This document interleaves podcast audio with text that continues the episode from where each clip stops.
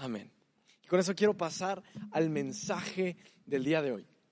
Ahora, quiero continuar con, con la serie de lo que he estado hablando las anteriores reuniones, la batalla en nuestra mente. Ahora, específicamente, hay unos pensamientos en nuestra mente que quiero tocar hoy. Ya hablamos de, de ideas pasadas, ya hablamos de cosas que tenemos que limpiar, ya hablamos de cosas que tenemos que detener, que entre en nuestra mente, pero hoy específicamente quiero hablar al pensamiento, al susurro, a, a lo que e, hace eco en tu mente de estos comentarios. Cosas como, tú no eres suficiente. Cosas que vienen a nuestra mente como, estás descalificado frente a Dios. Ideas que pueden llegar a tu mente como, como cuando ves la vida de alguien más. Es la vida de, tus líderes, de, algún amigo o, o, alguna familia en tu iglesia, o, o ves la vida de alguien y vienen pensamientos como, qué padre familia, pero tú nunca podrás tener algo así por tu pasado. Y con eso quiero ir directo a la palabra de Dios. Lucas 15, voy a leer el 4, 5, 6 y 7. Y sé que estos, solamente con estos versículos, va a poder traer paz a alguien que está detrás de pantalla. Escucha esto, dice, si un hombre tiene 100 ovejas y una de ellas se pierde, ¿qué hará? ¿No dejará las otras 99 en el desierto y saldrá a buscar a la perdida hasta que la encuentre? Y cuando la encuentre, la cargará con alegría en sus hombros y la llevará a casa, a su casa. Familia, no dice que cuando encuentre la oveja se va a avergonzar de ella, no dice que cuando encuentre la oveja va, va a sentir tristeza, sino dice que cuando encuentre con ella la va a levantar, la va a cargar, la va a poner cerca, va a estar con alegría y la va a llevar a su casa. Es la respuesta de Dios cuando encuentra una oveja perdida. Versículo 6 dice, cuando llegue llamará a sus amigos y vecinos y les dirá, alégrense conmigo porque encontré mi oveja perdida. De la misma manera, hay más alegría en el cielo por un pecador perdido que se arrepiente y regresa a Dios que por 99 justos que no se extraviaron. ¿Por qué no cierras tus ojos ahí donde estás, Padre? Doy gracias por cada persona que está aquí presente, conectada, viendo este mensaje a través de sus pantallas. Yo oro, Señor, por toda mente que ha tenido un pensamiento de insuficiencia, un pensamiento de culpa, un pensamiento que, que siente que son avergonzados o, o son, son descalificados frente a Dios. Yo lo ato, lo echo fuera y yo hablo que el día de hoy tú vas a revelar tu merecida gracia. Tú vas a traer una revelación de esa gracia que, que tal vez no merecíamos, ese amor que no merecemos, pero el día de hoy va a haber una revelación de esa inmerecida gracia a cada persona aquí presente. En el nombre de Cristo Jesús, todos decimos desde casa, amén, amén. Te quiero animar a que tomes nota de este mensaje y el título del mensaje para que lo apuntes, porque tú vas a necesitar recurrir y regresar a escuchar esto y sacar tus notas de este mensaje, porque va a hablar a tu vida y va a hablar a la vida de la gente de tu derredor. El título del día de hoy es Descalificados. ¿Lo puedes decir conmigo? Descalificados. Y sé que muchas veces en nuestra batalla, en nuestra mente, hay una influencia grande en lo que otros opinan, en lo que otros dicen, en lo que otros comentan sobre ti. Tanto que hay personas que viven atados a la opinión pública, a la opinión de alguien más. Pero el día de hoy yo no voy a hablar de lo que otros opinan o dicen de ti. Hoy yo quiero enfocarme en lo que tú piensas de ti mismo. En lo que tú estás pensando sobre tu vida. Y puesto eso, quiero hacerte una pregunta. ¿Cuántos de aquí, es más, no es solamente una pregunta, es un tip para el resto de tu vida? ¿Cuántos saben que la mayor parte de un chisme siempre es una mentira o es una exageración? ¿Cierto? Siempre que tú escuches un chisme, que no debes estar escuchando chismes, pero cada vez que llega un chisme, acuérdate de este tip. Jonathan dijo que la mayor parte va a ser mentira y que mucho va a ser una exageración. Y el día de hoy te quiero contar una historia. Y esta vez no es una historia mía, ni voy a avergonzar a mi esposa, ni voy a avergonzar a mis hijos. Esta vez quiero contarte una historia de un personaje bíblico que aparece en un solo capítulo de la Biblia, pero que es asesinado gracias a un chisme.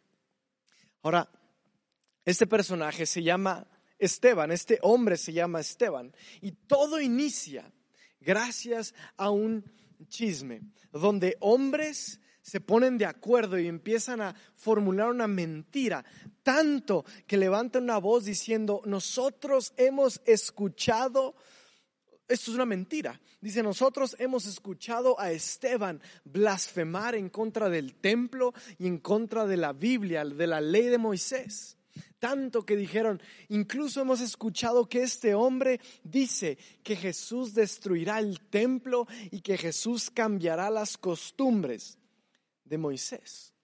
Y en un solo capítulo lo, lo, enjuician, lo detienen, eh, este, se levantan estos chismes, lo condenan, lo apedrean y lo asesinan.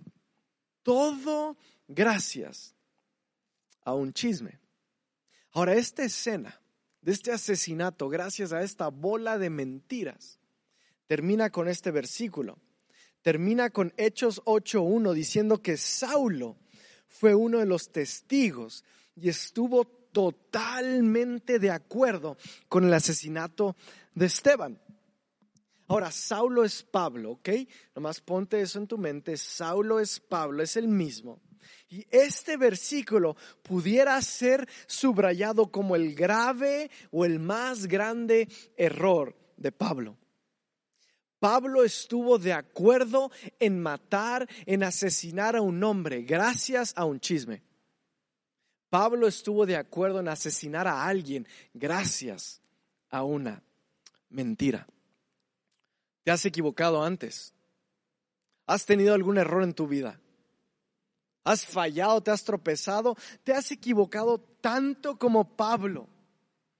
Donde yo pienso que esta mentira se arraigó tanto en la mente de Pablo que dice que él estuvo de acuerdo con el asesinato, que se arraigó tanto en su mente que él estuvo a favor de esta matanza, de esta muerte, que lo llevó a equivocarse. Pero algunos versículos después, uno, uno o dos capítulos más adelante, vemos a Dios interrumpir la escena.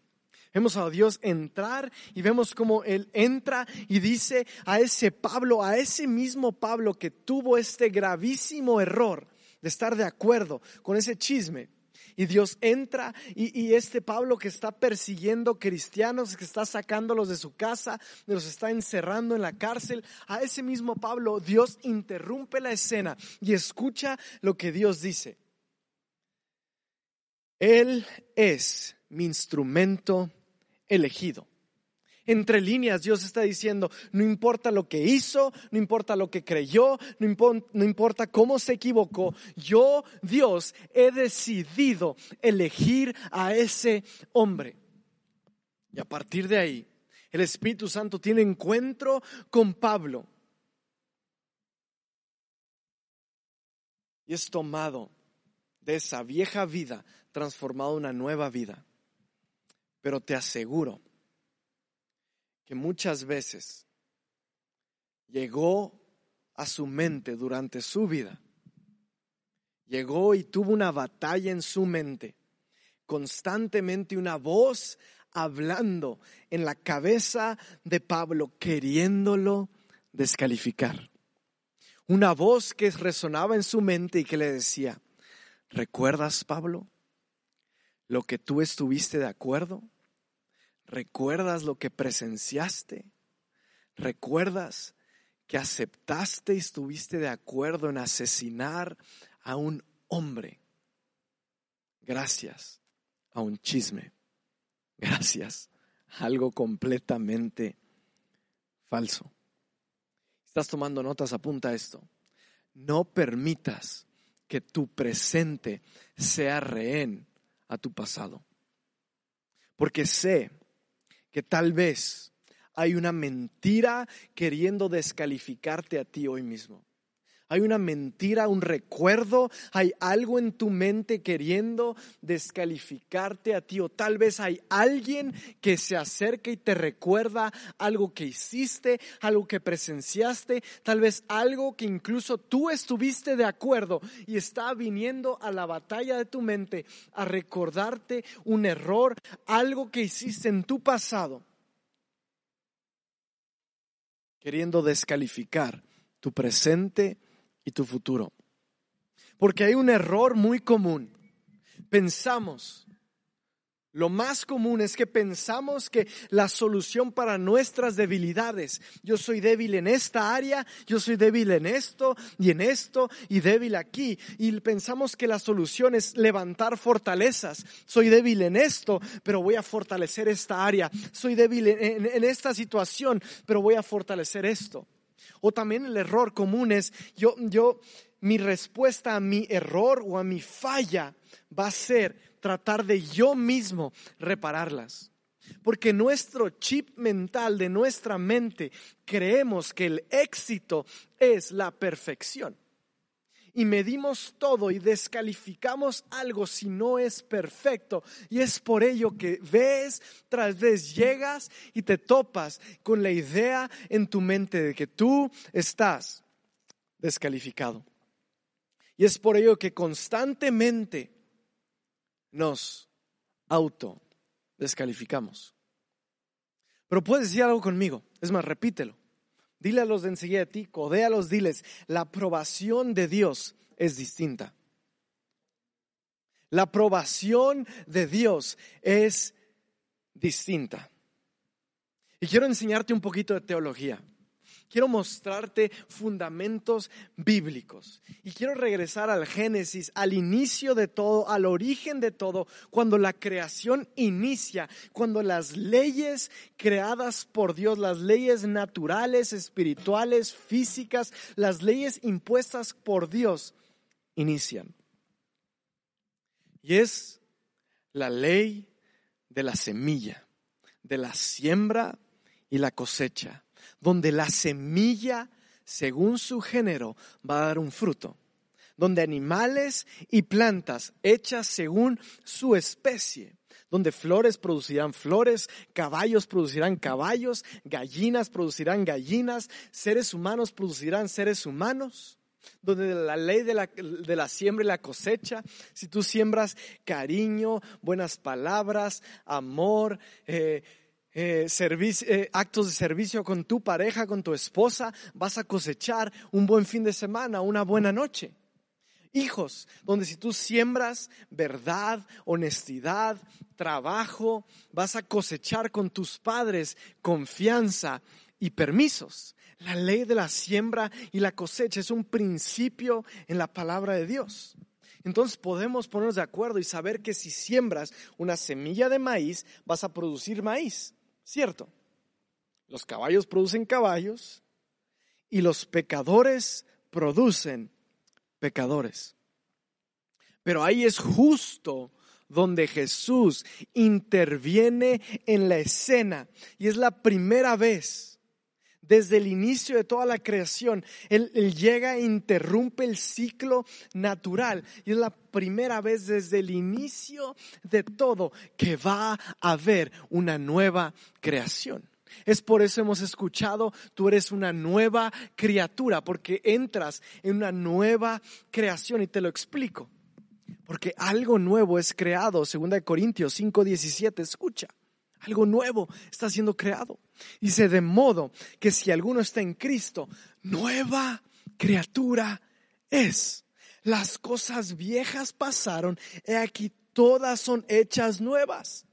Pablo El momento que tú fuiste confrontado por Dios, lo que tú estabas de acuerdo en ese asesinato, en eso de estar de acuerdo, en ese gravísimo error, esa grande equivocación, esas cosas viejas han pasado, ahora eres una nueva criatura. Porque mira, por nuestros pecados, por nuestros pecados que sembramos, por lo que nosotros eh, merecíamos, lo que sembramos con nuestro pecado, nosotros deberíamos de cosechar un castigo eterno. Pero escucha lo que dice el versículo 21, el mismo capítulo. Dice, pues Dios hizo que Cristo, quien nunca pecó, fuera la ofrenda por nuestro pecado, para que nosotros pudiéramos estar en una relación correcta con Dios por medio de Cristo. Cristo Jesús llega a escena y él él sabe que por mi error, por mi falla, por mi pecado, por lo que hice ayer, por lo que hice en mi vida atrás, él sabe que yo sembré eso y merezco el fruto de ello, la siembra y la cosecha, merezco ese castigo eterno, pero Jesús viene y dice, yo me pongo a, recibir, yo me interpongo en eso y yo voy a cosechar lo que Él merecía, yo lo voy a recibir para que tú tengas, dice el versículo, una relación correcta con Dios. Es por ello que cuando Dios encuentra a una oveja perdida, su reacción no es el ciclo natural de lo que merecías. Su reacción es alegría, levantarte, cargarte, y porque tú a través de Cristo, quien se puso para recibir el castigo eterno que tú y yo merecíamos, nos da un acceso a la relación con el Padre. Si me sigues? Ahora ya estoy casi por terminar. Di conmigo, di conmigo, la aprobación de Dios es distinta. La aprobación de Dios es distinta. Cuando tú entiendes cómo es una aprobación, de parte del cielo, paz y confianza van a venir a tu vida. Es más, a través de paz y confianza viene la aceptación. ¿Pero qué es aceptación? Hay tres niveles de aceptación que te quiero decir hoy. Tres niveles. Tienes que aprender. Nivel uno. Primero, la aceptación de Dios sin condiciones. Dios sabe quién eres. Dios sabe todos tus secretos. Dice la palabra de Dios que Él conoce cuántos cabellos hay en tu cabeza. Él sabe todo tu pasado, todas tus equivocaciones, todo lo que estuviste de acuerdo, todo lo que hiciste, todo lo que pensaste y tienes que aprender hoy, nivel uno, la aceptación de Dios sin condiciones quiere decir que Él te acepta tal cual tú eres. Él te acepta. Es Dios diciéndote, yo sé quién eres, yo sé qué hiciste y sabes que yo decido aceptarte es el único. Mira, Dios es el único que realmente te conoce y te ama. Nivel 2. La aceptación tuya de quien tú eres. El aceptar y el poder llegar a términos donde tú puedes confrontar lo que siempre has querido ignorar y aceptar, estas son mis debilidades, estas son mis áreas, esto es lo que yo lucho, es lo que yo escondí, esto es lo que soy, aceptando quién eres en Cristo Jesús y por ende aceptando quién ya no eres en Cristo Jesús. Lo voy a repetir. Aceptando quién eres ahora en Cristo Jesús y por ende aceptando quién ya no eres ahora en Cristo Jesús. El tercer nivel de aceptación es la aceptación del proceso de cambio. Dios te ama tanto, te explico, Dios te ama tanto que no quiere dejarte como estás.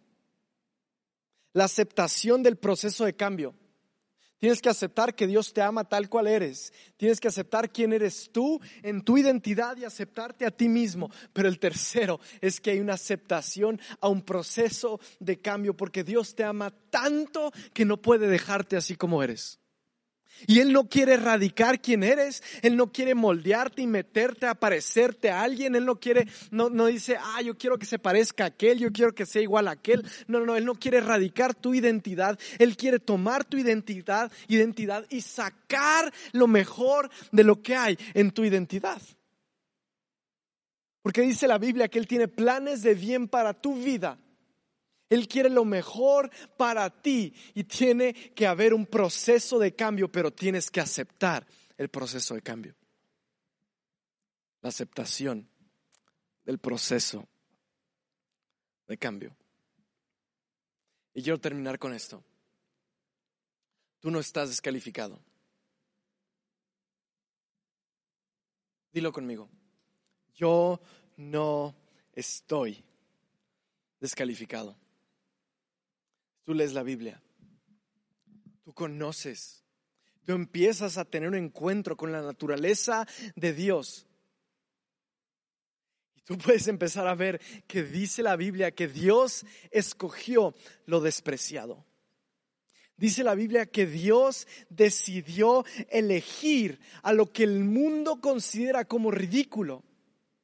Dice la Biblia que Dios vino por los quebrantados.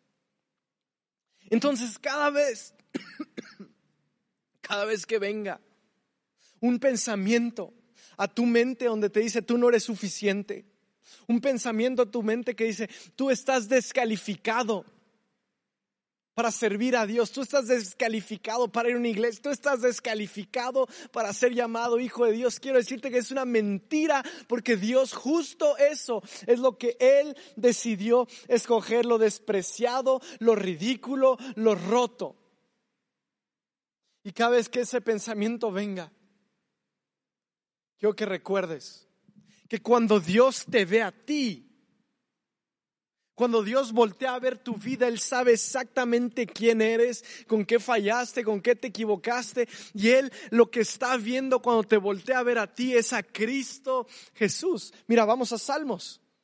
Dice Salmos 25, dice, acuérdate de mí a la luz de tu amor inagotable, porque tú eres misericordioso, oh Señor. Tú tienes errores. Tal vez estuviste de acuerdo con hacer cosas perversas. Tal vez hiciste, deshiciste, tienes un pasado donde está lleno de grietas. Donde si pudiéramos ver tu corazón está roto, está abierto, está partido, le faltan pedazos. Pero quiero que recuerdes este salmo. Porque la palabra de Dios dice que cuando Él me mira, dice, acuérdate de mí a la luz de tu amor inagotable. ¿Sabes quién es ese amor inagotable? Es Jesús. Entonces, así como tener una luz atrás, donde cuando nos voltea a ver y en todas nuestras grietas, en todas las áreas de nuestra vida donde estamos rotos, él, él a través de esas grietas, Él ve la luz de Cristo. Y es por ello que cuando la ve, su respuesta a encontrar esa oveja perdida es de alegría porque él está viendo a un hijo y él corre y lo levanta en alegría y él no se avergüenza de él. Quiero decirte que él no está avergonzado de ti. Quiero decirte que él no te descalifica. Quiero decirte que él te levanta, que él te carga. Quiero decirte que él te lleva a su casa y llegando a su casa le habla a todos y hace fiesta porque él está contento de ver en tu debilidad, en tu rotura, la luz de su hijo a través de tus grietas.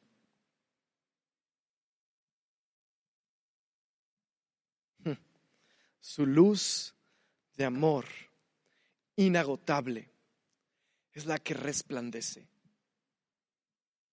¿Por qué no cierras tus ojos ahí conmigo?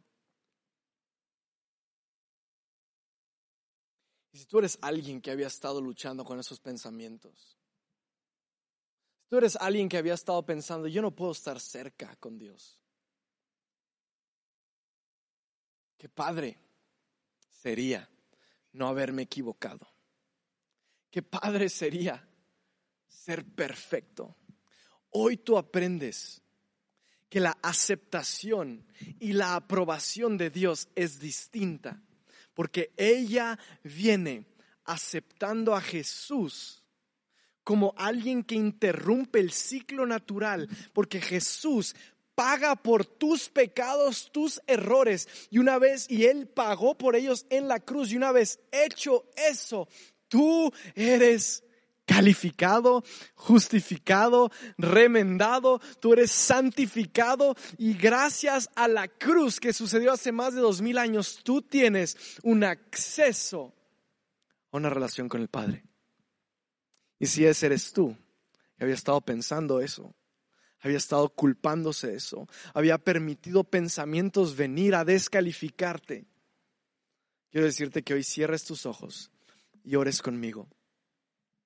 Señor Padre, yo oro por cada persona detrás de pantalla, escuchando este mensaje. Te pido, Señor, que tú bendigas sus vidas y traigas una aprobación, un abrazo de amor y que ellos sepan que tú los haces aceptados ante tu presencia a través de Cristo Jesús. Y tú que estás ahí detrás de pantalla, si el día de hoy este mensaje movió tu corazón, si hay algo en tu corazón que quiere ponerse a cuentas con Dios, algo en tu corazón que quiere decir, yo necesito esa aprobación, esa aceptación, yo quiero regresar a casa, quiero que ores esto conmigo. Y quiero que ahí desde donde tú estás, tú repitas conmigo es, esto, Señor Jesús, te invito a vivir en mi corazón, te pido perdón por mis pecados, te pido perdón por todos mis errores yo te declaro como mi Señor y mi Salvador. Y el día de hoy yo creo que moriste por mí y por mis pecados y que tú resucitaste y que estás vivo.